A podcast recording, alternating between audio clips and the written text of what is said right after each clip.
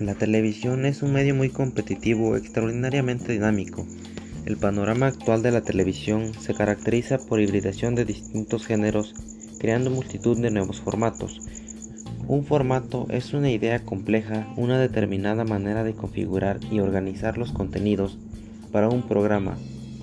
La multiplicación de formatos obliga a hablar hoy en día de cinco hipergéneros. Ficción, informativo, entretenimiento, locodramático y publicitario. El género informativo tiene como objetivo fundamental el informar sobre los hechos relevantes ocurridos en la sociedad. Se pueden adoptar diferentes formas como noticieros, reportajes, documentales, debates y entre otros. El género de ficción es el que cuenta la historia con una estructura meramente dramáticas.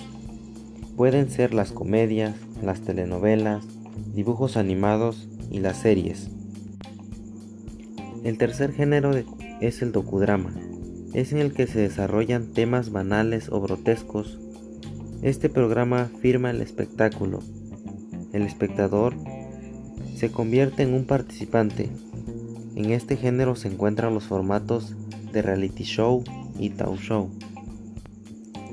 También se encuentran las docuseries, programas de cámaras ocultos y también los celebrity shows. Género publicitario. Tiene como finalidad persuasiva la duración breve y permanente de poder vender un producto en televisión.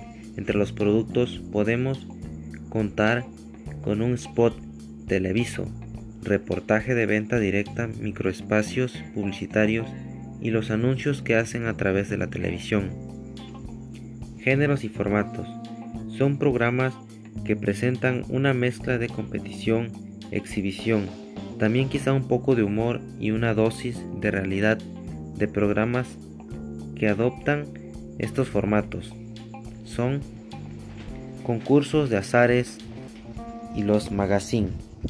La televisión se produce de la perspectiva de los géneros, pero de comunicación a través de los formatos.